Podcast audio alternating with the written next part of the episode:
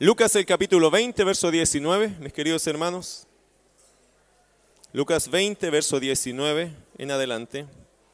En realidad hoy día ya nos toca el verso 41. Tenemos que ir allí, el verso 41. Lucas 20, 41. Ahí estamos. Lucas 20, 41 en adelante. Esta es la segunda parte de lo que comenzamos a explicar o exponer la semana pasada. El tema fue no te vayas contra Cristo, o ese es el tema, no te vayas contra Cristo. La semana pasada estuvimos viendo cómo los enemigos del Señor salieron a su encuentro. Su deseo era tentarlo, hacerlo caer, ¿recuerdan eso? El Señor dijo, ¿por qué me tentáis? Literalmente, ¿por qué ponéis tropiezo delante de mí o malas intenciones? delante de mí. Y la idea era acusarle, obviamente, y llevarle a la muerte. Esa era la idea en realidad de este, de este grupo de personas que eran en este minuto ya enemigos del Señor. Acuérdense que estamos entrando a la última semana de la vida de Cristo. No se pierdan nunca de eso, la entrada triunfal hacia acá. Ya estamos en la última semana de la vida de Cristo. Y allí, hermanos, tenemos que también ver que hay un ambiente de quién está con Cristo y quién está sin Cristo. O sea, quién está a favor y quién está en contra. Por eso se llama esto la hora de la verdad. ¿Quién está a favor del Señor y quién está en contra? Y eso es en esta última semana donde está entrando Jesús, a esta última semana de su vida. El Señor llegó, irrumpió en el templo, ¿se acuerdan? Ahora está reparando a los líderes religiosos, políticos de ese tiempo. Y las personas empezaron a reaccionar. En este caso, obviamente, ya se hizo una polarización. La primera, que es el grupo religioso político que va en contra del Señor. Hay un grupo allá en Israel en esos años, en el tiempo de Cristo, que era un grupo totalmente en contra de lo que Jesús podía o podría enseñar o plantearle a la vida de las personas. Allí estaban los saduceos, los fariseos, los herodianos, los escribas. Cuatro grupos que eran bastante poderosos o que tenía cada uno de ellos una franja de poder en la cual se veían afectados. Por ejemplo, cuando Jesús entró al templo les pegó a la mayoría de ellos, porque afectó a personas que a ellos les interesaban, a negocios que a ellos les interesaban, a política que a ellos les interesaba. Entonces, y, los, se sintieron pasados a llevar por Cristo, aunque Cristo lo que estaba haciendo allí, ¿qué era? Poner el principio correcto acerca del servicio. Él dijo, ¿cierto? Mi casa será llamada, ¿qué cosa? Casa de oración. Por lo tanto, el Señor fue a establecer en su autoridad como Cristo, como el Mesías, fue a establecer qué cosa? Esta es mi casa. Y esto es casa de oración, tiene que ser llamada, no cueva de ladrones. Bueno, así Jesús entró a esta última semana. Por lo tanto, queridos hermanos, ahora estamos en el debate. Se levantan estos enemigos de Jesús, no contentos obviamente, y ellos se organizan. Interesante, hermanos, escribas y fariseos, eh, una relación más o menos. Fariseos y saduceos, nada. Escribas y fariseos contra los eh, saduceos se peleaban. Y estos tres contra los herodianos. Nunca se llevaron bien. Sin embargo, cuando estamos hablando de ir en contra de Cristo, todos se están aliando. Todos se ponen de acuerdo para ir en contra del Señor. Interesante, ¿no? Lo que generó la vida de Cristo allí. Ahora los más grandes enemigos se estaban uniendo para sacar a Jesús del cuadrilátero, para sacarlo de, de su lugar, ¿cierto? Y expulsarlo, mandarlo a matar. Eso en realidad era su deseo más sincero, más profundo. Querían eliminar a Cristo. No se preocupe, querido hermano, si por ser un buen cristiano la gente te persigue, te aborrece, te odia. O desearía que tú ya no existieras o no fueras a ese trabajo o te despidieran. No te preocupes. Es que a Cristo, hermano, le pasó así. Quiero que usted entienda algo. En esta mañana quería traer antes de este sermón un mini sermón. ¿Cuál es? A veces, hermano, aprendemos mucha teología. Y a todos los que estamos acá nos gusta aprender. Pero ¿qué es aprender si no vivimos lo que ya sabemos? Un cristiano, hermano, lo más lindo que tiene es Cristo en su vida. Hay algunos aquí que le gusta el debate teológico, a mí me encanta hablar de teología. Hay otros que le gusta la filosofía de una iglesia, cómo se mueve, se organiza, a mí me gusta eso. Otros les gustan las proyecciones que tienen en una iglesia y los ministerios. Hermano, qué lindo todo eso. Pero te voy a decir algo, nada de eso tiene sentido si Cristo no está en plenitud en nosotros. Si no se ve a Cristo en ti, no tienes nada. Tienes una práctica, un hábito de venir a una iglesia, sentarte, pararte, irte, ofrendar, servir. Pero si Cristo no se ve en ti, eso no sirve de nada. Lo más importante en el sermón que hoy quisiera presentar es que tú entiendas quién es Cristo para ti y tener una relación con Él. Esto no se trata, hermano, de solo decir lo que la Biblia dice. Amén, lo que la Biblia dice es la verdad, pero si no creemos en este Cristo que cambia vidas, ¿qué tipo de fe tenemos? Por eso, lo más importante en esta mañana es que tu relación con el Señor vaya bien. Amén. Que tú digas, Señor, yo quiero ser como tú. Yo quiero ser como Cristo. Imitar a mi Señor. Esa es la meta en realidad de cada sermón, siempre esa es una meta. Y que tú lo veas y lo vivas en tu propia realidad, en tu propia casa. Hermano, esa es la meta en realidad.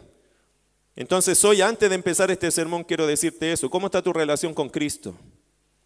¿Cómo está tu entrega a Cristo? ¿Cómo está tu consagración a Cristo? Cuando la gente te ve a ti, ve a Cristo. Eso es una de las cosas que más debe pegarnos ahí a nosotros, en nuestra conciencia cristiana. Cuando la gente te ve a ti, ve a Cristo en ti, ve la ternura de Cristo en ti, ve la llenura del Espíritu de Dios en ti, como en Cristo se veía, ve el amor de Dios en ti. Porque si no se ve eso, hermanos, teología es teología pero un cambio de vida impacta. Yo he conocido creyentes que sí conocen la Biblia, pero se les nota que conocen más a Cristo, que tienen un amor por el Señor y, muestran en su corazón, en su carácter a Cristo. Y aman la palabra y están aprendiendo, pero hermano, todo lo que aprenden lo procuran vivir. Yo creo que esa es la meta de nosotros. Vamos a conocer del Señor toda la vida, Siempre vamos a tener alguna pregunta, pero no puedo esperar a responder la última pregunta para empezar a vivir a Jesús. Entonces, que se vea Cristo en nosotros. Amén. Ok, ahora vamos al sermón allá. Me pusieron mucho retorno bajo algo, algo me está rebotando acá, por favor sáquenlo. Gracias. Hasta ahora el Señor Jesús ha derrotado el argumento de los políticos religiosos, de los herodianos. Recuerda eso, espero que usted esté anotando algunas cosas, pero la semana pasada hablamos de ello y el Señor ya ha derrotado el argumento de los políticos religiosos, de los herodianos y de los saduceos. ¿Se acuerda que la semana pasada terminamos con eso? Los saduceos no creen en la resurrección, hermano. Los saduceos no creen en, ninguna cosa que no se pueda ver, es decir, ellos no creen en los ángeles, no creen en la resurrección, ellos no creen en nada que no podamos ver con nuestros propios ojos. Ah, esa política, esa filosofía es materialismo, así se llama, ver para creer, Tiene que ver en base no al dinero, porque algunos dicen, oye, tú eres materialista, pero pensando solo en el dinero. El materialista, hermano, no es que solo piense en el dinero, eso es un efecto del materialismo. Porque el materialista, ¿qué dice? Lo que yo puedo tener en mi mano es lo que vale, lo que yo pueda ver es lo que vale. Por eso son materialistas en el sentido del dinero también, porque eso es lo que vale. Eso es lo que tienen. La persona, los saduceos eran materialistas en ese concepto. Ellos no creían en los ángeles, tampoco en la resurrección. Pregunto, ¿usted cree en los ángeles? ¿Has visto alguno? ¿Cómo no? ¿Nunca ha visto un ángel? ¿Usted, pastor? no, yo tampoco, hermano pero creo en ellos. Y seguramente más de algunos se nos ha presentado y nunca lo supimos. En la eternidad quizás se revelarán secretos que el Señor hizo en esta tierra a favor de nosotros y nosotros no nos dimos ni cuenta que era un ángel que estaba allí para cuidar nuestras vidas. Ahora, los saduceos no creían en ellos. No creían, hermano, en el trabajo, ministerio angelical, en la resurrección menos. Ellos no creían que cuando uno se muere después se resucita o tiene otra vida. Ellos no creían en eso. Y la Biblia sí enseña que después de esta vida, ¿qué hay? Resurrección. ¿Amén o no? ¿Usted cree en la resurrección? ¿Qué significa? ¿Pero alguno de ustedes ha resucitado alguna vez? No. ¿Pero hemos visto personas que han resucitado en la Biblia? Sí, Lázaro resucitó. ¿Dónde estuvo Lázaro esos tres días que estuvo, esos cuatro días en realidad que estuvo allí en la tumba? ¿Dónde estuvo su alma? Porque Marta dijo, Señor, yede ya, el cuerpo se estaba pudriendo. Pero Jesús dijo, Lázaro, ven fuera. Y resulta que ese hombre en todo su ser íntegro salió. ¿Dónde estuvo Lázaro? ¿De dónde Jesús lo llamó? Jesús lo llamó, es como raro, ¿no? Porque Jesús llamó un cuerpo, pero ¿a dónde estaba el alma? Lázaro, cuando escuchó la voz de Jesús, ¿le escuchó de a dónde? ¿Salió de la eternidad el alma de Lázaro y se incorporó a ese cuerpo otra vez? Porque hermano, cuando uno se muere se separan la parte material de lo inmaterial. Eso inmaterial de Lázaro, el alma, ¿dónde se fue? Bueno, al cielo, ya lo dijimos la semana pasada. Pero cuando Jesús dijo, Lázaro, ven fuera, el alma escuchó la voz del Señor. Y de allá del infinito, hermano. Y Lázaro de nuevo dijo, ¿qué hago aquí? Yo me morí. ¿Y qué hago acá? la puerta está abierta, uh, voy a salir. Porque él estaba todo vendado, ¿no? Y es sorprendente eso. Nosotros no entendemos esto de la resurrección, hermano, pero existe. ¿Qué significa? Tú te mueres, tú te vas al cielo. Si vas con Cristo. Si no tienes a Cristo, tú te mueres y te vas al infierno. Pero ¿cómo se siente allá? Tal cual usted lo siente acá. Hágase un favor, pellizquese. ¿Puede pellizcarse? Pero a usted mismo, no pellizque al... a usted, pellizquese. ¿Lo hizo? Ok, desobediente, más. Le estoy diciendo, pellizquese. Ahí, usted suavecito, pero pellizquese. Así como siente usted, se siente en la eternidad. Así como quema el fuego aquí, así quema en la eternidad. Así como se goza aquí, se goza en la eternidad. Este verano yo tuve el privilegio, hermano, siempre me gusta ir al sur. Cada vez que pueda yo quiero ir al sur. Los paisajes del sur, hermanos, son una maravilla, como acuarelados, como que el creador, hermano, se ve de una forma espectacular en el sur. Si usted no ha ido al sur, vaya, hermano, vaya, si puede, vaya. En el sur los paisajes se ven como que, bueno, lo voy a decir así, aunque es así, como que alguien los pintó. Y le puso los tonos, pero justos y necesarios y un realce de belleza, hermano, que el que va al sur tiene que venir creyendo en Dios porque el espectáculo que da la naturaleza es increíble. Yo cuando estaba allá veía eso y decía, Señor, es que esto es gloria de Dios. ¿Quién después de eso puede pensar que eso fue casualidad? No, hermano, eso es Dios. Así como tú te maravillas, así como yo me maravillé y usted se maravilla al ver estos tremendos espectáculos de paisajes, hermano, así será en la eternidad. Usted en la resurrección va a tener una vida preciosa, hermano. Súmele que no le va a doler nada. Súmele que no va a tener que pagar nada. Súmele que va a tener casa. ¿Le gusta la idea? Vámonos al tiro. Cuando el Señor quiera nos va a llevar. Súmele a eso, hermano, que tenemos árboles en ese lugar, tenemos calles en ese lugar. Súmele que hay un resplandor que hace encender todas las piedras preciosas que está construida esta ciudad. Hermano, ¿alguna vez usted ha tenido oro en sus manos? ¿Un anillo? ¿Un ladrillo de oro ha tenido alguna vez?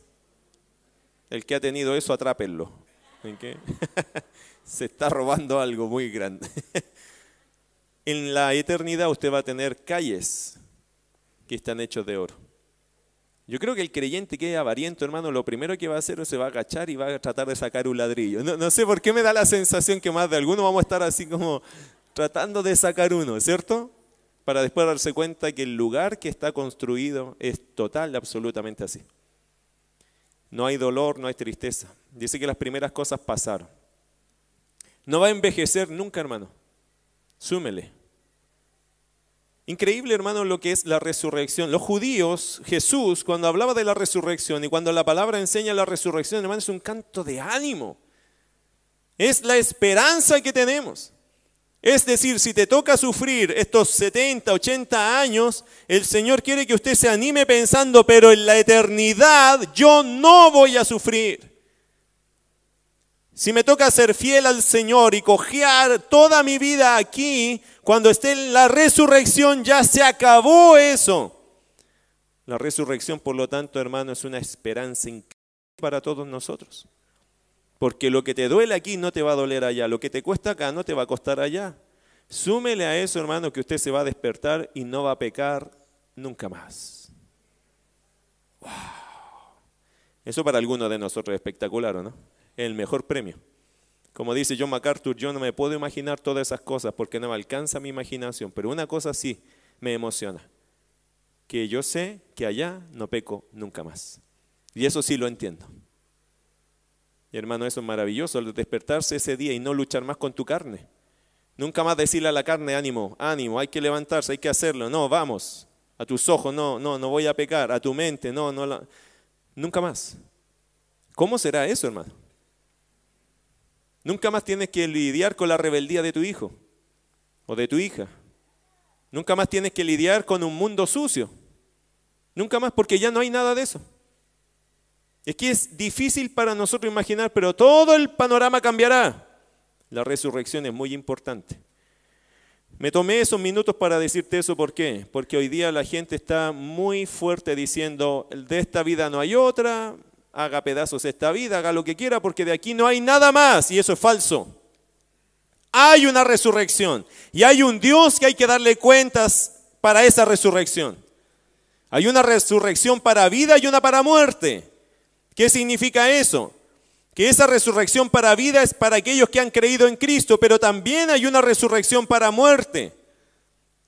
Y es para aquellos que no han creído en Cristo. Y aquí hay un grupo, unos personajes que no van a ir a resurrección de vida, sino de muerte. Te voy a decir algo. La resurrección de muerte, hermano, alguien lo dijo así, un teólogo, alguien escribió lo siguiente para la persona que es cristiana, de verdad un verdadero cristiano, lo más parecido al infierno que va a vivir es la tierra. ¿Lo escuchó bien? Para un creyente fiel que va al cielo, lo más parecido al infierno que va a vivir es la tierra. Pero para un incrédulo que va a ir al infierno, lo más parecido al cielo que va a vivir es la tierra porque en el infierno, así como en el cielo, son tan distintas las cosas de aquí, en el infierno las cosas son tan terribles que lo único que va a poder recordar esa persona que la tierra no era tan mala. El infierno es un lugar terrible. Nadie debería ir ahí. Nadie debería y nosotros nunca deberíamos desear que alguien fuera allí. Porque el infierno, hermano, es un lugar terrible de un sufrimiento inagotable, de un quemarse inagotable, imparable, insufrible, interminable. Eso es un sufrimiento terrible. Además tiene que sumarle a la conciencia de esas personas que sabiendo que podrían haber hecho algo distinto, nunca lo hicieron. Vendieron su alma por su pasión, por su inclinación, por su filosofía, por su doctrina equivocada, por su forma de vivir liberal y una vez estando en el infierno, entendieron algo de aquí, ya no vamos a salir jamás. Son temas sumamente serios. El estado eterno es un tema sumamente serio y amplio. Bueno, vamos a Lucas capítulo 20, verso 41 en adelante. Ahora le toca a Jesús, hermano, entrar a debatir. Ya sabemos que Jesús estuvo confrontando a los que lo atacaron, ¿cierto? Herodianos, saduceos. Pero ahora Jesús arremete él. Jesús dice, bueno, si estamos en una pelea, acuérdense que estas peleas eran de ideas. Ahora le toca a Jesús plantear su argumento. Yo ya los escuché, dijo Jesús. Ya escuché sus planteamientos, ahora déjeme plantearle algo a mí. Versículo 41 al versículo 44. Lucas 20, 41 al 44. Entonces él les dijo, ¿cómo dicen que el Cristo es el hijo de David? ¿Es hijo de David? Pues el mismo David dice en el libro de los Salmos, dijo el Señor a mi Señor, siéntate a mi diestra hasta que ponga tus enemigos por estrado de tus pies. David pues le llama Señor, ¿cómo entonces es su hijo? Qué buena el Señor, hermano, qué buen ataque del Señor, ¿no? Ya los tiene a todos juntos, están todos atentos, está una gran multitud alrededor. Y el Señor hace una pregunta a todos ellos, a sus enemigos y obviamente hay público también neutral que está escuchando estas peleas. El Señor los lleva a pensar en una pregunta que está en las Escrituras.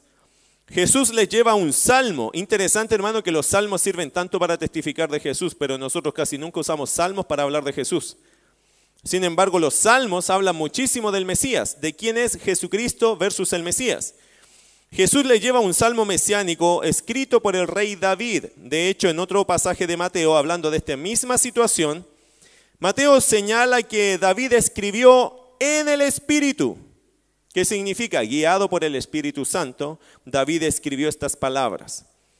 Mira versículo 41. Jesús hace esta pregunta y es sacada de los salmos, el argumento está allí en los salmos y Jesús hace la pregunta. Dice, entonces Él les dijo, ¿cómo dicen que el Cristo es el Hijo de David? A ver, entendamos esto, querido hermano, el, contexto de esta situación. para, los, para los judíos se consideraba al Mesías descendiente de David. Nótese que dice hijo de David. ¿Cómo aquí tiene que usted usar el concepto de descendencia? No el concepto tan literal, sino el concepto de descendencia. Porque ¿cómo sería un hijo de David? David había vivido ya hace muchos años, ya no había un hijo de David todos los hijos de David ya habían muerto. Pero aquí se le llama aquí hijo de David. Ah, descendencia de David. ¿Capta eso? Como que es obvio en el contexto, pero a veces la gente es tan literal que dice, ah, pero ¿dónde un hijo? Es que ya en el tiempo de Jesús ya era imposible tener un hijo de David. Ya sería un nieto, bisnieto, tataranieto, ¿entiende? No es un hijo. Pero lo que está diciendo el pasaje acá, ¿qué es? Descendiente de David. Descendiente de David. ¿Cuál es la idea? Bueno, este descendiente de David se supone que a la vez sería distinto de todos los demás. ¿Nota eso? ¿Por qué? Porque dice el Señor Jesús ahí, ¿cómo dicen que el Cristo es hijo de David? Este descendiente a la vez, hermano, es distinto de todos los demás. Hay algo que lo distingue. ¿Qué lo distingue? Jesús lo dice. Eh, ¿Cómo dicen que el Cristo es un hijo de David y es el Cristo? Esto es lo que Jesús va a empezar a tratar acá. Es un hijo de David, es un descendiente de David, pero es el Cristo. Eso lo hace distinto, ¿no? Viene, y lo que se entiende es lo siguiente, viene por la descendencia de David. Pero ¿quién viene por esa descendencia de David? El Cristo. ¿Qué es el Cristo? Bueno, ahí se lo voy a explicar. Mire verso 42. Pues el mismo David dice en el libro de los Salmos, dijo el Señor a mi Señor, siéntate a mi diestra hasta que ponga a tus enemigos por estrado de tus pies. Ok, mire qué interesante. Dijo el Señor a mi Señor. En este pasaje se usa con intención el mismo título, Señor, para describir a dos personas que eran dignas de la misma categoría. Quiero que vayan notando esas cosas, porque Jesús está haciendo una pregunta. ¿Cómo dicen que el Cristo es el Hijo de David? Porque David mismo dice en el Salmo, y él pone un argumento, un contraargumento, diciendo, ¿cómo puede ser solo un hijo, un descendiente, si el mismo David en el Espíritu dice lo siguiente, dijo el Señor a mi Señor, y nótese la intención, Señor, Señor. Es como, que es como si lo dijéramos de esta forma, dijo Dios a Dios. Eso, es muy interesante, ¿no? Porque David o Jesús usa este salmo para decir, este Señor es igual a este Señor. La misma dignidad, nótese algo, la palabra griega que usaron es curios. Curios es una palabra usada para describir supremacía, autoridad. No solo se usa para describir a Dios. Curios en diferentes formas lo pueden usar para describir una autoridad, un rey, personas importantes. Sin embargo, aquí David lo está usando en el contexto de la divinidad. Lo está usando para decir el supremo Dios. En el Salmo, David está hablando de Dios Dios dijo a Dios, o el Señor dijo a mi Señor. Y los pone en la misma, en el mismo nivel. Interesante es, curios literalmente significa Señor, soberano, ungido, amo, Dios, dueño. Lo interesante aquí es que esta palabra la usa David y la cita Jesús para hablar de Dios como Señor. Es decir, si yo le digo a Dios, curios, estoy diciéndole a Dios qué cosa, reconociendo sus atributos que en Él son totales. Soberano, Señor, dueño, el, dueño de todo, eso es, cuando tú lo dices, esta palabra se usa para hablar de Dios, obviamente se está exaltando su soberanía, su autoridad, su dominio. Él reina sobre todo, el soberano. Interesante que David dice, dijo el Señor a mi Señor. Ahora, la palabra Cristo, hermano, ¿qué significa la palabra Cristo? Cristo significa, es un título en realidad, no es un nombre, es un título. Es como cuando dicen Herodes. Herodes, hermanos, era un título, no un nombre propio. A veces en la Biblia aparecen algunos títulos que se atribuyen a personas y uno a veces cree que es un nombre propio. No, era un título. Herodes era un título. Cristos, literal, Cristos o Cristos, es un título.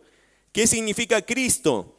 Es un título que significa ungido, elegido y hace referencia a quién? Al que Dios escogió, al que Dios levantó para la tarea de redimir, de liberar al pueblo y sentarse en el trono de David su padre. Por eso se le llama el hijo de David, porque a David se le dio una promesa. ¿Sabe usted cuál es la promesa que se le dio a David años atrás? Que desde su descendencia se levantará uno que reinará para siempre el pacto davídico que le llaman. A David se le prometió eso, David, de, tu descendencia se va a levantar uno que su trono será eternamente y para siempre. ¿Quién es ese que se va a levantar eternamente y para siempre? Es obvio que la descripción era para un descendiente que a la vez vendría por esa descendencia, pero que es el Mesías, que es el Cristo. Él es el elegido para que reine eternamente y para siempre.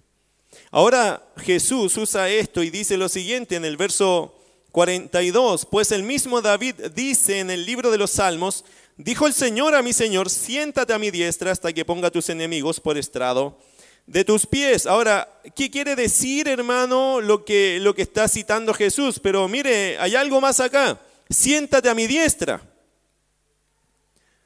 A ver, y esto se pone interesante, más profundo, un poquito, póngase, métase en la piscina un poquito más. Primero estamos diciendo que el Cristo es igual al Señor, dijo el Señor a mi Señor, ¿cierto? El Cristo entonces es equivalente en el mismo rango de autoridad, soberanía, poder que el Padre, el Cristo. ¿Ok? Iguales. Pero ahora también se cita otra parte del Salmo que dice, siéntate a mi diestra.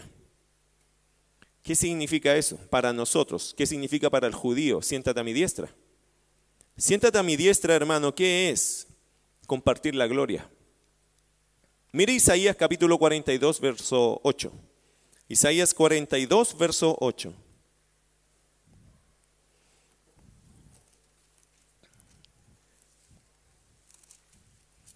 Aquí concéntrese, porque esto es, es importante, hermano. Isaías 42, 8 dice, yo Jehová, este es mi nombre, y a otro no daré mi gloria, ni mi alabanza a esculturas. Usted sabe que el acto de sentarse a la diestra de Dios es una invitación de Dios mismo a compartir su gloria, a ponerse en el mismo nivel de exaltación. Y fue Dios el Padre, podríamos decirlo así, que le dijo al Hijo, ¿cierto? Dijo el Señor a mi Señor, siéntate a mi diestra hasta que ponga tus enemigos por estrado de tus pies. Es el mismo Dios que invita, es el Señor invitando al Señor a decirle, siéntate a mi lado. Eso es la cultura judía, hermano, ¿qué era? Compartir el mismo espacio, por lo tanto se entiende la misma gloria que ejerce quien te invita. Mire Juan capítulo 17, verso 5, un poco de doctrina aquí. Juan 17, 5. Dice el pasaje, ahora pues, Padre, glorifícame tú al lado tuyo con aquella gloria que tuve contigo antes que el mundo fuese. El mismo Señor Jesús le pide al Padre, ¿qué cosa, Señor? Yo quiero volver a estar al lado tuyo, como yo estuve antes de que el mundo fuera o fuese a donde yo siempre he estado en realidad. al lado de tu gloria. Nota que Jesús está orando algo que uno dice, imposible que eso se conteste. A menos que Jesús sea Dios. Es que hay oraciones que Dios nunca te las va a contestar. Porque son imposibles de realizar. No te corresponde. Sin embargo, Jesús, orando hermano, él dice, glorifícame tú al lado tuyo, con aquella gloria que tuve contigo antes que el mundo fuese. Eso es exactamente lo mismo que dice el Salmo. Siéntate a mi diestra, glorifícame al lado tuyo. Y siempre ha estado allí el Señor Jesús. El acto de sentarse a la diestra, queridos hermanos, es una invitación del Padre hacia el Hijo, entendiéndolo bien, eh, para compartir esta gloria. ¿Esto es relevante? Sí, porque quien está a la diestra de Dios es considerado divino, Dios. Porque es imposible, hermano, escucha bien esto, es imposible que alguien comparta la gloria de Dios si no es Dios. ¿Por qué? Porque yo Jehová, este es mi nombre, yo no comparto mi gloria con nadie. Ahora si Dios no comparte su gloria con nadie, ¿cómo el Hijo puede estar o el Señor puede estar sentado allí? Porque es Dios, no hay otra respuesta. Dios no comparte su gloria con nadie, pero Dios entendiéndolo en su máxima. ¿Cuál es la máxima de Dios? Padre, Hijo, Espíritu Santo. Por eso el Hijo dice, bueno, yo no estoy haciendo nada malo ni nada de más, porque yo también soy Dios. Porque el Padre, el Hijo y el Espíritu Santo es Dios.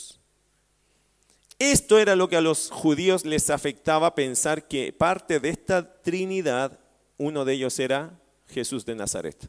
Eso era lo que ellos decían, o sea, ellos yo creo que entendían el concepto que Dios está en su trono y en su gloria y Él no comparte su gloria con nadie. Lo que ellos no aceptaban y nunca aceptaron es que Jesucristo fuera parte de esa divinidad. Eso era lo que ellos decían, pero este hombre allí, eso es una blasfemia. Mire, considere conmigo Hechos. Vaya al libro de Hechos capítulo 7. Y después volvemos a Lucas allá. Hechos, Hechos capítulo 7. Mire versículo 55 en adelante. Hechos 7, 55 al 60. Dice, pero Esteban, lleno del Espíritu Santo, puesto los ojos en el cielo, vio la gloria de Dios y a Jesús que estaba a la diestra de Dios.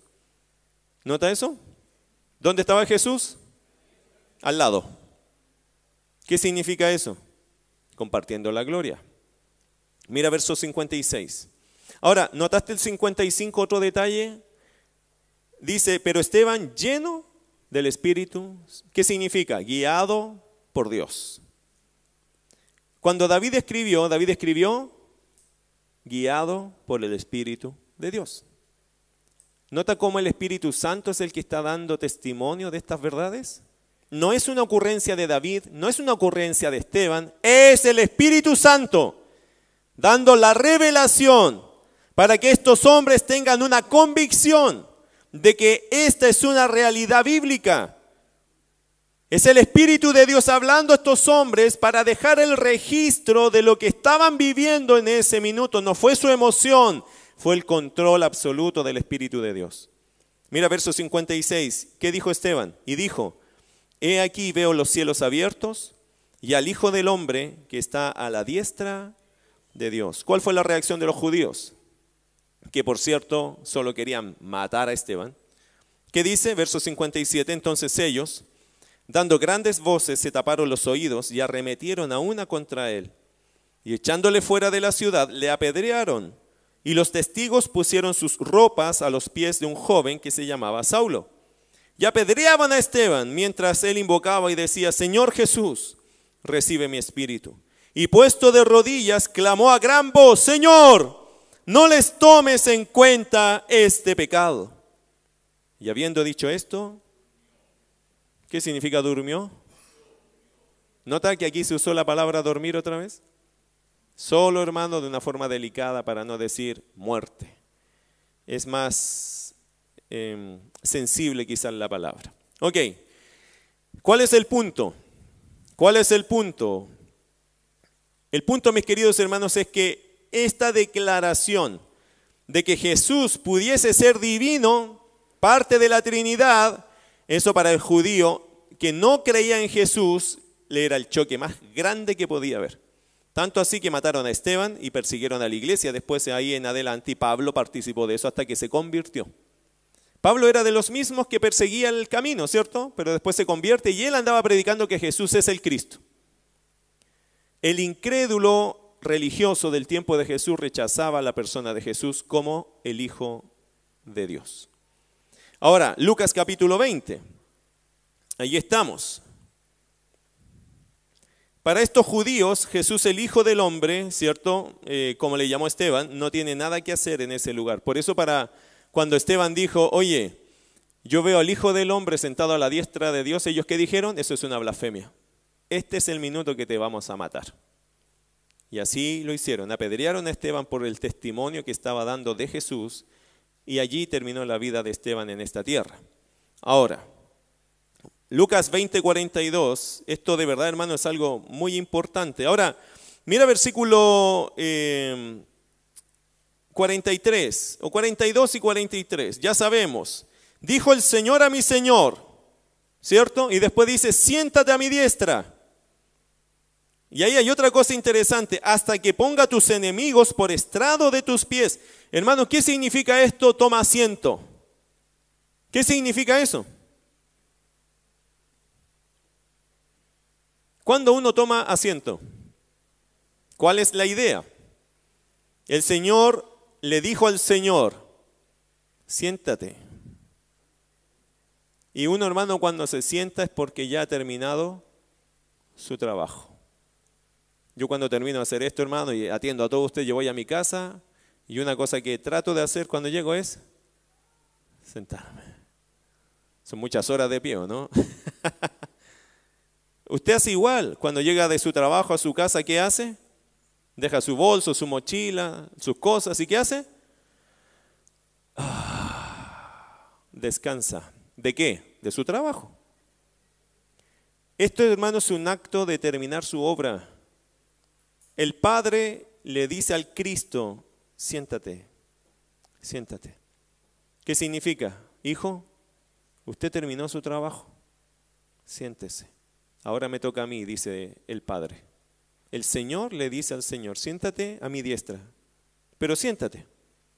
Porque si le hubiese dicho, quédate de pie, es que va a hacer algo el Señor en ese minuto, ¿no? Pero le dice, siéntate, es decir, de esta obra de redención, descansa porque tú ya hiciste tu parte. Ahora, quiero explicarte algo. Eso está en una mirada, es una conversación de Dios con Dios. ¿Qué significa eso? Que en este minuto eso es atemporal, es decir, es una mirada eterna, hermano. Jesús en este minuto todavía no iba a la cruz cuando citó este, este pasaje, ¿cierto? Incluso cuando lo citó David, todavía Jesús ni nacía. Pero en una mirada eterna esto ya pasó. Lo captó, ¿no? Las conversaciones de Dios con Dios, hermano, da lo mismo cuando lo dijo. Si ellos lo dijeron, eso ya lo dan por hecho. ¿Se acuerda que Pablo dijo que a nosotros el Señor nos salvó, nos redimió y nos hizo sentar en los lugares celestiales con Cristo Jesús? Y uno dice, pero yo nunca me he sentado allí. Y el texto habla como que ya fue. ¿Por qué? Es una conversación divina. Pablo está citando lo que el Señor ya tiene en su mente. Eso ya va, él lo da por hecho. Por eso se escribe como en pasado, porque ya es un hecho de que usted y yo vamos a estar sentados en los lugares celestiales con Cristo Jesús. Es una bendición, hermano, está hecho, así que habla como que ya fue. Porque está dando certeza a los creyentes que ese es tu futuro. Ahora, aquí es una conversación divina. El Señor, con el Señor están hablando y el Señor le dice, siéntate a mi diestra. ¿Cierto? Hasta que ponga tus enemigos por estrado de tus pies. Eso va a pasar en el futuro. Aún no pasa esto. Pero el Señor ya le dijo al Señor, tú hiciste tu trabajo. Tú hiciste bien tu trabajo. Descansa y yo voy a hacer la otra parte. Nótese, hermano, cómo ellos dos tienen un nivel de complicidad increíble. El Señor con el Señor en el mismo lugar, siéntate conmigo y compartimos también el trabajo. ¿Se acuerda que Jesús lo dijo así en Juan capítulo 5 y en Juan capítulo 10? En Juan capítulo 5 creo que dice, mi padre trabaja y yo trabajo. ¿Y qué entendieron los judíos?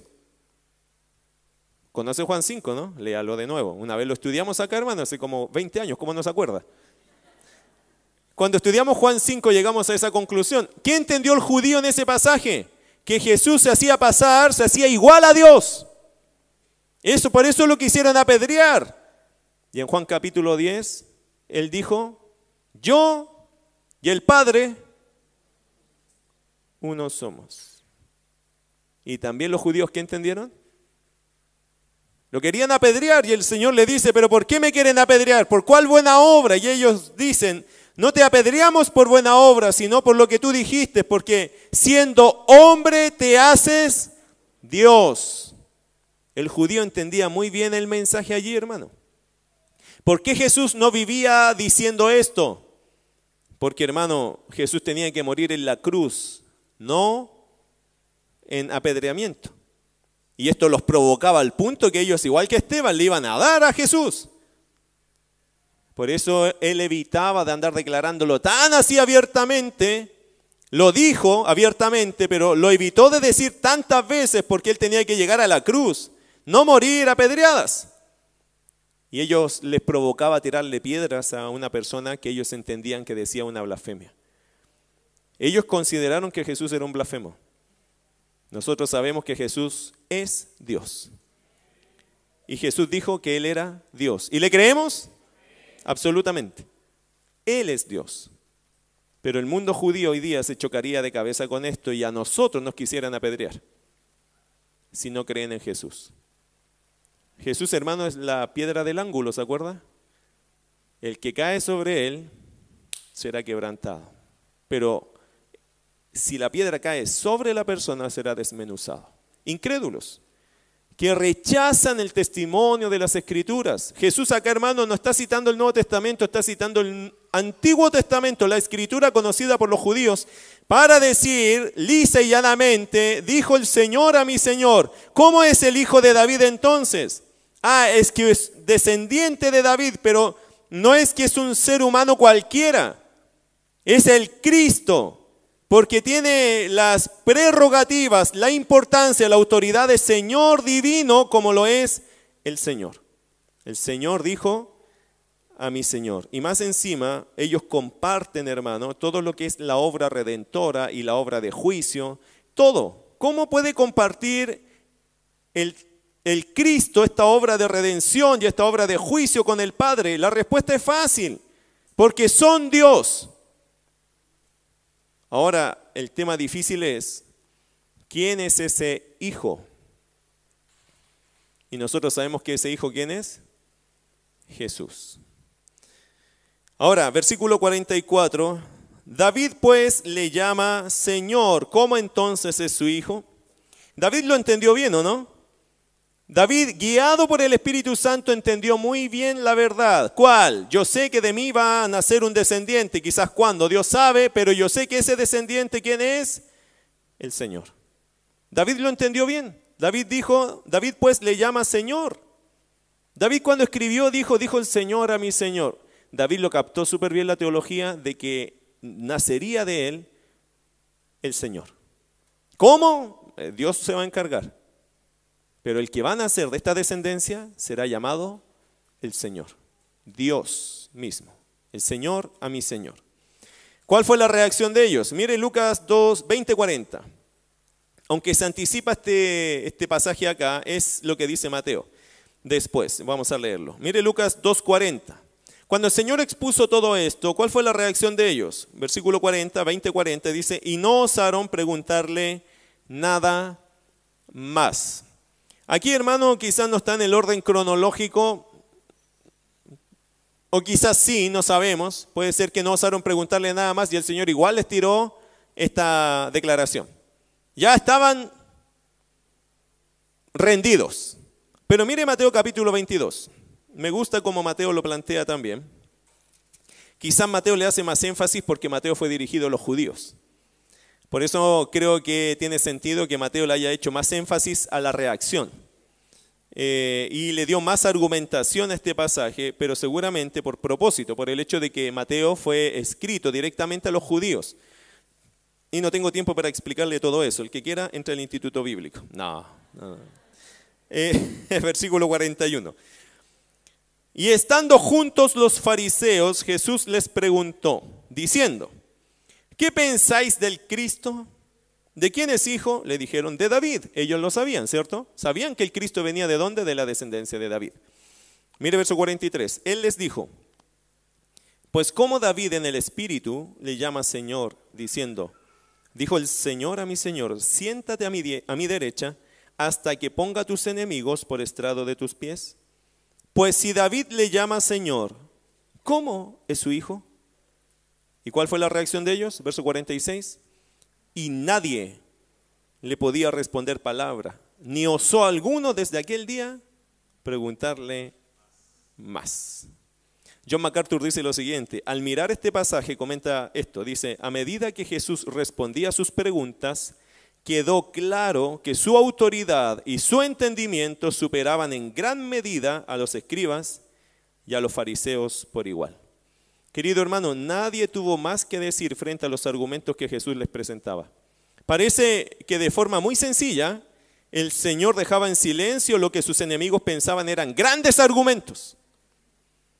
Todos llegaron con sus mejores argumentos y parece que el Señor de forma pero muy sencilla los dejaba totalmente, absolutamente en silencio y con tarea para la casa.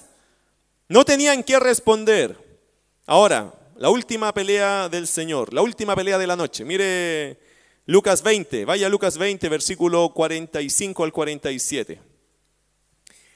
Pelea con los herodianos, ganó Jesús. Pelea con los saduceos, ganó Jesús. Ahora él pone su argumento y también ganó. Pero se acuerda que cuando peleó con los saduceos hubo un grupo que le dijo, bien señor, bien, así es. Los escribas, ¿se acuerda? Que los escribas siempre quedaban derrotados en frente a los saduceos y eso les daba rabia. Porque los saduceos sacaban un argumento y querían que les respondieran con, Mateo, con Génesis, Sexo, Levítico, Número, Deuteronomio, con el Pentateuco y los escriban y los fariseos podían derrotar el argumento de la resurrección. Jesús los derrota, los deja en el suelo, casi se burla de ellos por el argumento tan tonto que presentan los saduceos y los escribas se gozaron. Ahí se hicieron como amigos de Jesús, dicen, bien Señor, bien, así me gusta, esa es la respuesta, váyanse para la casa ignorantes, no tienen idea de la resurrección. Y ellos felices. No así Jesús con los escribas. A Jesús le faltaba repasar a un grupito de estos. No se olvide que estamos en el tiempo de la verdad, hermano. Esta es la hora de la verdad. Y Jesús dijo, Herodianos, todos mal Políticos religiosos, ustedes están todos mal, con el templo, las prioridades. Ustedes, eh, herodianos, conviértanse, entréguense al, que ustedes poseen su imagen, la imagen de Dios. Ustedes son hechos a la imagen de Dios. A los saduceos les dijo, ustedes están ignorantes, son ignorantes, perdón, pero son unos ignorantes, por eso no saben lo que están diciendo. Y la resurrección es una realidad y ahí se la mostró con el Pentateuco. Y los escribas ahí se gozaron, pero el Señor dijo, y ahora les toca a ustedes. Mira versículo 45. Por mucho que le estrecharan el hombro al Señor, se le golpeaban en el hombro, el Señor dijo, ustedes también están mal. No porque me felicitan me voy a quedar del lado de ustedes, lo siento. Versículo 45. Ahora Jesús versus los escribas. Y oyéndole todo el pueblo dijo a sus discípulos, guardaos de los escribas, que gustan de andar con ropas largas y aman las salutaciones en las plazas y las primeras sillas en las sinagogas y los primeros asientos en las cenas, que devoran las casas de las viudas y por pretexto hacen largas oraciones, estos recibirán mayor condenación. Interesante, hermano. Ellos habían alabado al Señor en algún momento, pero ni por eso se iban a salvar del sermón. ¿Qué dijo Jesús? Ahora, Jesús lo dijo esto públicamente, mire versículo 45, y oyéndole todo el pueblo, dijo a sus discípulos, ¿qué está pasando acá? Hay una gran cantidad de gente, están sus discípulos aquí, y Jesús hablando a los discípulos lo dijo tan fuerte que todo el pueblo lo escuchó. ¿Ok? Esa es la idea. El Señor habló como públicamente dirigiéndose a los discípulos, pero había una gran cantidad escuchando. Y el Señor dijo lo siguiente, verso 46, guardaos de los escribas. Literalmente la palabra guardado, si usted lo quiere anotar, cuídate. Cuídate tú mismo. Otros dicen, quédate atento. Ojo, diríamos nosotros. Cuidado. No te metas con. Esas son las cosas, hermano, que uno debe decirle a las personas cuando ve un peligro. Arráncate de. No te juntes con. Nuestros hijos, hermanos, a veces están expuestos a personas. Usted debería decirle, guárdate. ¿Qué significa? Cuídate a ti mismo. Porque yo no te puedo andar cuidando en todos lados, pero tú cuídate. Cuídate de estas personas. Jesús cuando vio a los discípulos, yo no creo que solo le estaba hablando personalmente, no creo que le hablaba solo al grupo de discípulos, sino a quién? A toda la masa de gente que está diciendo, guárdense, cuídense de los escribas. ¿Por qué había que cuidarse de este grupo religioso? Bueno, porque ellos tenían ciertas características, hermanos, que eran muy malas y meritorias para que uno se alejara de este tipo de personas. El Señor hace una descripción, pero muy precisa de este grupo. Mire versículo 46, guardado de los escribas, que, número uno, gustan de andar con ropas largas y aman las salutaciones en las plazas. ¿Sabe cuál es la palabra aman acá? Usted sabe que en la Biblia hay tres palabras para decir amor. Fileo, agape, eros. La palabra que se usa acá es la palabra fileo. ¿Qué significa? Amor de amigo. Ellos hermanos, así como mi amigo. como una cercanía, una cosa fraternal. Dice que ellos amaban qué cosa? Las salutaciones en las plazas. Hermano, amaban la sensación de, de ser como reconocidos. Uy, no, no, hermano, no había una cosa que a ellos les encantara más que alguien les dijera, hola escriba. Y ellos así como, ah". era su alimento del alma. Eso les motivaba y les cambiaba el día. Ellos buscaban esto, hermano, porque uno cuando ama algo lo busca, ¿o no? Ellos buscaban esta acercarse, lucirse, eran personas que amaban el reconocimiento de los demás. De hecho, nótese cómo se vestían. ¿Cómo se vestían ellos? Que gustan de andar con ropas largas. hermano, no estoy diciendo nada si alguien aquí anda con ropa larga, ¿no?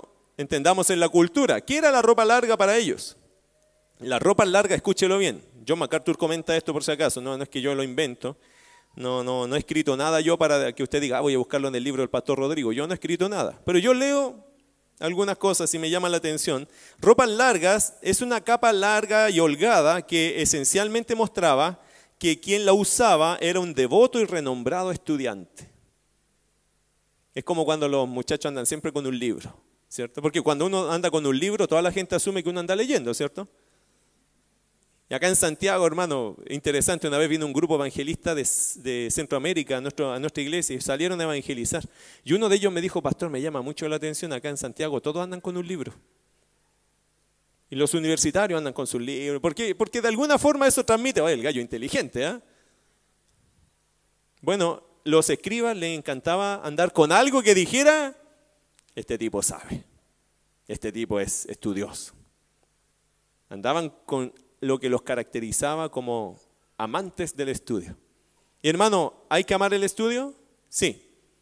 Sí. ¿Hay que estudiar la palabra? Por supuesto, hermano, pero no hay para qué andar luciéndose con algo que diga, oh, qué gran estudiante de la palabra. Ellos eran así. Ropas largas. ¿Qué más dice allá? Gustan de andar con ropas largas y aman las salutaciones. ¿Qué es una salutación? Curioso, se define como felicitaciones especiales para quienes gozan de títulos de honor. Mi maestro. Mi sensei. Y le encantaba que le hicieran la reverencia. Oh, maestro. Besa mi anillo. ¿ah? Era muy de las... Hermano, pero eso lo amaban ellos, ¿ok? Son gente, hermano, que al final llega a ser graciosa. No sé si te ha pasado alguna vez. Yo me he encontrado en mi vida con gente que ama las salutaciones, que le hagan las reverencias. Yo, yo he visto gente, y hermano, les encanta. Como que el culto es otra cosa cuando alguien me hizo la reverencia. ridículo. Ridículo, hermano. Pero estas personas llegan a ser graciosas por el afán que tienen de que alguien les dé un aplauso, un reconocimiento. Es ridículo, hermano. Los escribas eran así. Amaban eso. Amaban creerse la persona especial, celestial, divina. Y que todos lo reconocieran así, lo amaban. Una vez recuerdo cuando Josías Grauman, eh, eh, él es doctor en teología, y un día en la iglesia de Grace lo presentaron, y el que lo presentó, que no recuerdo quién fue, dijo, que pase por favor el doctor Josías. Y le dieron su aplauso, todo, y Josías, muy afectado, dijo, yo sigo siendo Josías. Gracias, hermano, pero yo sigo siendo Josías arrancando, no, no estoy diciendo que eso fue una situación pecaminosa, pero arrancándose de eso, hermano. Porque dígame si no es cierto que en el corazón de nosotros se aloja a veces este deseo de reconocimiento. Dígame si no luchamos con eso. Usted cuando estudia y se saca un título, ¿qué siente? Yo creo que uno debe sentir alegría. ¿Lo logré o no? O gracias a Dios lo logré. Hasta allí, hermano, bien. Pero después andar diciendo, oye, yo soy ingeniero, arquitecto y anda a saber qué otra cuestión puede ser. Eso se puede hacer en una conversación personal, pero andar diciendo o ponerse aquí un rótulo que diga yo soy el ingeniero no sé qué, mm, tenga cuidado con eso. Puede ser que en su trabajo lo tengan que reconocer así, pero usted no se crea el cuento, hermano. Mire que todo lo que tenemos lo hemos recibido de Dios. Y es bueno que usted tenga una profesión. Si a usted le pregunta a alguien técnicamente, hermano, ¿qué profesión tienes tú? Usted no diga, no, no lo voy a decir. Pero hermano, es que necesito, no, que no se lo voy a decir, pastor. No me haga pecar, ya me arranco. No, no, no me haga eso porque eso no es lo que está diciendo el pasaje. Porque yo necesito saber qué brillo tiene usted, ¿cierto? ¿Para qué sirve? No, yo sé que sirve para mucho. Pero ¿qué, ¿en qué nos puede aportar en su profesión? Eso es otra cosa. Si alguien te pregunta, no, mira, yo soy, no sé, soy el alcalde del pueblo, listo. Se anota allí, aquí tenemos al alcalde, le podemos pedir plata y algunas cosas, ¿cierto? Pero uno, eso no es jactancia. Estamos diciendo, no, gracias a Dios, este es mi título, yo lo, he estudiado eso. Eso es muy distinto, hermano, a que uno ame que lo anden reconociendo. ¿Ok? Es muy distinto, para que no confundamos los dos espíritus de esto. Otra cosa, eran personas que aman un reconocimiento de los demás, también eran personas que aman tener una posición de importancia.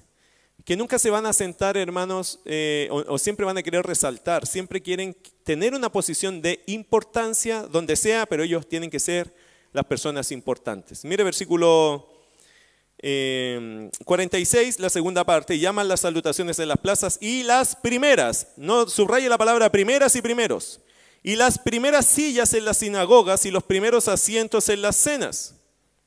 ¿Nota eso? ¿Por qué las primeras? Bueno, en ciertas culturas la última sería la más importante, la última silla, pero en esta cultura la primera silla era importante. ¿Por qué la primera? Nótese, y esto también lo leí, ¿cierto? No, no es algo mío otra vez. Las primeras sillas, hermanos, en la sinagoga eran las sillas que estaban más cerca del baúl donde se guardaban las sagradas escrituras. Entonces, estaban las primeras sillas y había un baúl allí. Y en ese baúl abrían y estaban las escrituras que ellos leían en el culto, en el templo, qué sé yo, la sinagoga. ¿Y qué significaba eso? Que esas primeras sillas, los que estaban allí es porque eran personas importantes. Entonces ellos amaban las primeras sillas porque les daba importancia. El hecho de estar al lado de les daba importancia. Y eso ellos lo amaban. Número dos, dice que amaban los primeros asientos en las cenas. ¿Por qué los primeros asientos? Porque si yo te invito, o si una persona en ese tiempo te invitaba a la cena, la persona se sentaba de los primeros, o en la parte más notoria. Y el que se sentaba al lado tuyo tenía mayor gloria que el que se sentaba en la última parte. Por eso amaban las primeras sillas en las cenas. ¿Se acuerda que Jesús lo dijo en algún momento? Si te invitan a una cena, siéntate al final. Porque si te sientas al principio y viene otro más digno que tú, más digno que tú, y le dicen a ese otro, oye, pásate acá y tú siéntate allá, te van a humillar. Ándate al fondo mejor. Mejor que te llamen que te saquen para atrás. Jesús lo dijo, en otras palabras, obviamente, estas son mis palabras, pero eso es lo que Jesús dijo. ¿Por qué? Porque las primeras sillas al lado de la persona que invita son las que dan mayor dignidad o se entiende que esas personas son las de mayor importancia en la vida de esa gente. ¿usted ha ido a alguna boda alguna vez en Chile? ¿Sí? Aquí hay una costumbre que todavía se mantiene. Nadie la entiende, pero se mantiene. ¿Cuál? ¿Se ha dado cuenta que la novia se sienta con el novio recién casado y al lado de ellos quién se sienta?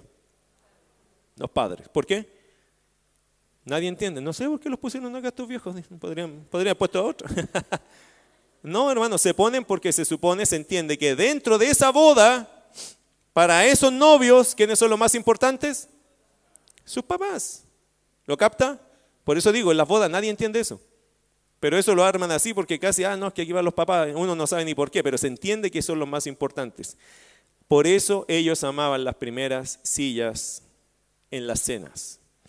Personas que amaban también, hermanos, los bienes materiales, y aquí terminamos. Mira, verso 47, que devora las casas de las viudas y por pretexto hace largas oraciones. Esto recibirá mayor condenación. Termino solo diciendo lo siguiente, ¿por qué las casas de las viudas si se supone que son las personas más pobres? Bueno, depende de la viuda, ¿cierto? Porque si era viuda de hombre rico. Ah, cambió el dibujo. Pero te voy a decir algo. Los escribas tenían la administración de los bienes de las viudas. Se habían distribuido tareas y los escribas dijeron, nosotros nos ofrecemos a cuidar los bienes de las viudas, administrar.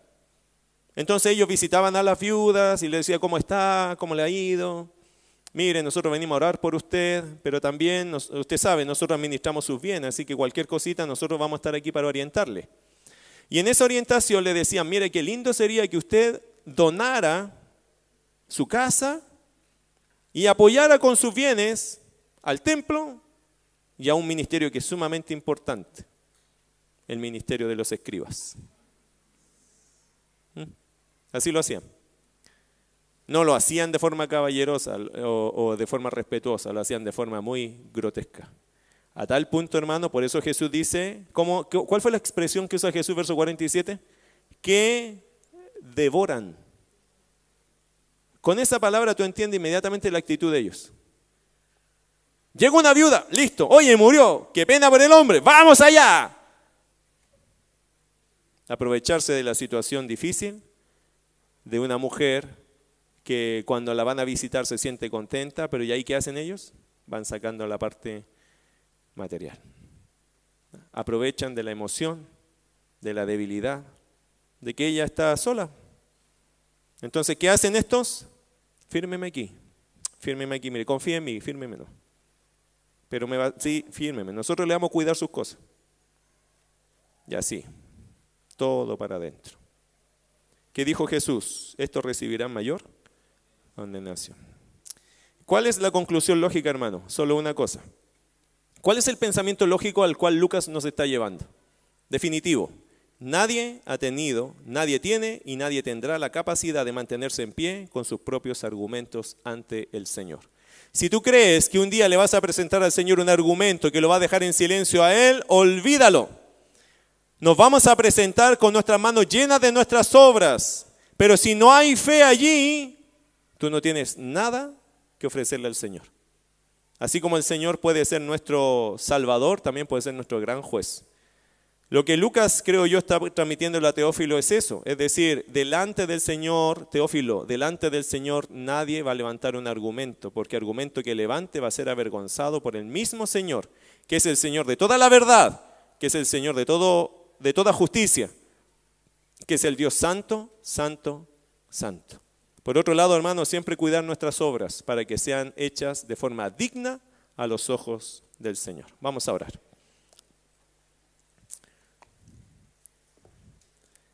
Gracias, Señor, por este tiempo que usted nos regala. Gracias por darnos el privilegio de estudiar tu palabra. Señor, hemos aprendido varias cosas en teología y en práctica.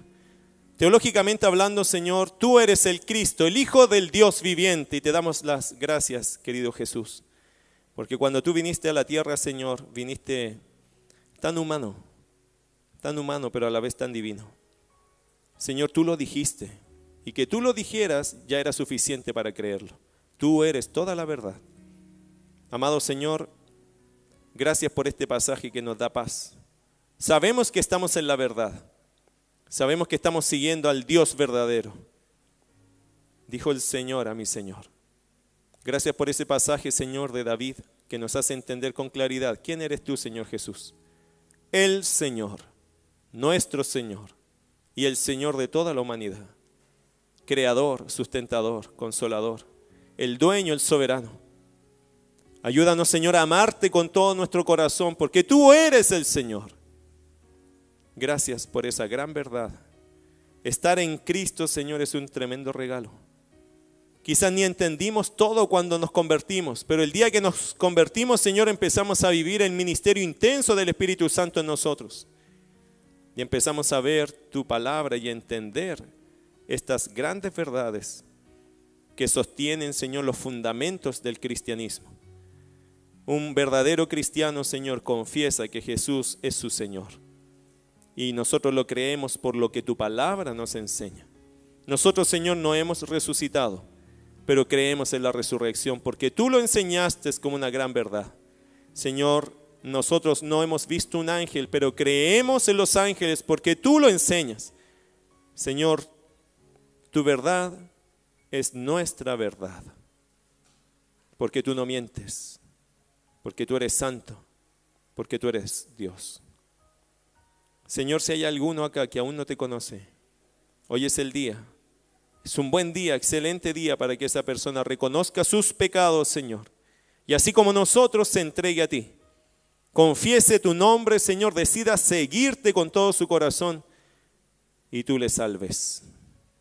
Oro, Señor, si hay alguien con esa necesidad hoy, que tu Espíritu Santo haya tocado su vida y que la esté tocando en este minuto también.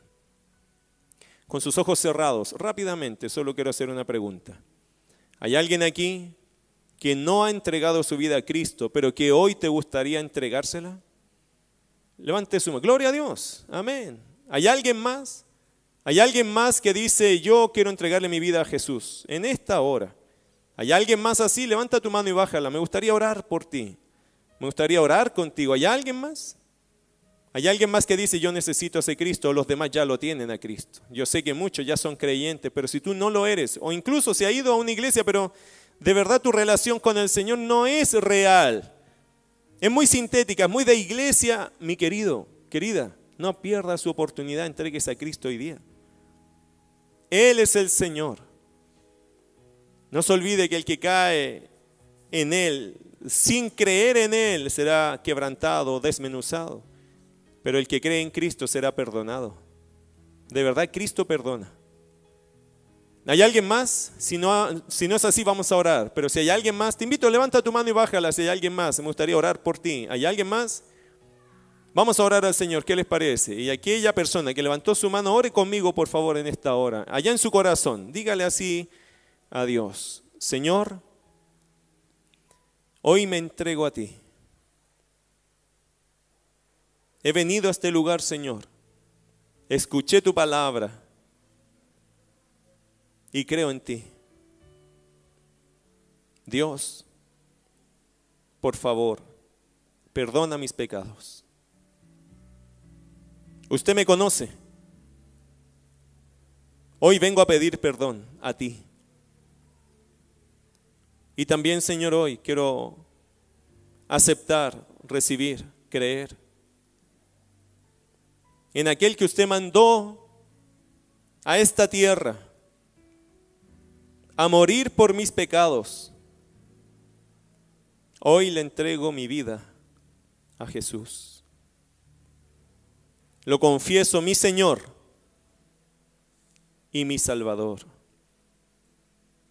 Gracias por darme perdón de pecados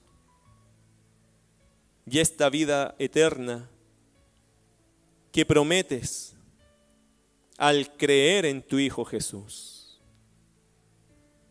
Gracias Señor. Con sus ojos cerrados, amados, si oraste de esta forma, bienvenido a la familia de Dios. El que cree en el Hijo tiene vida eterna.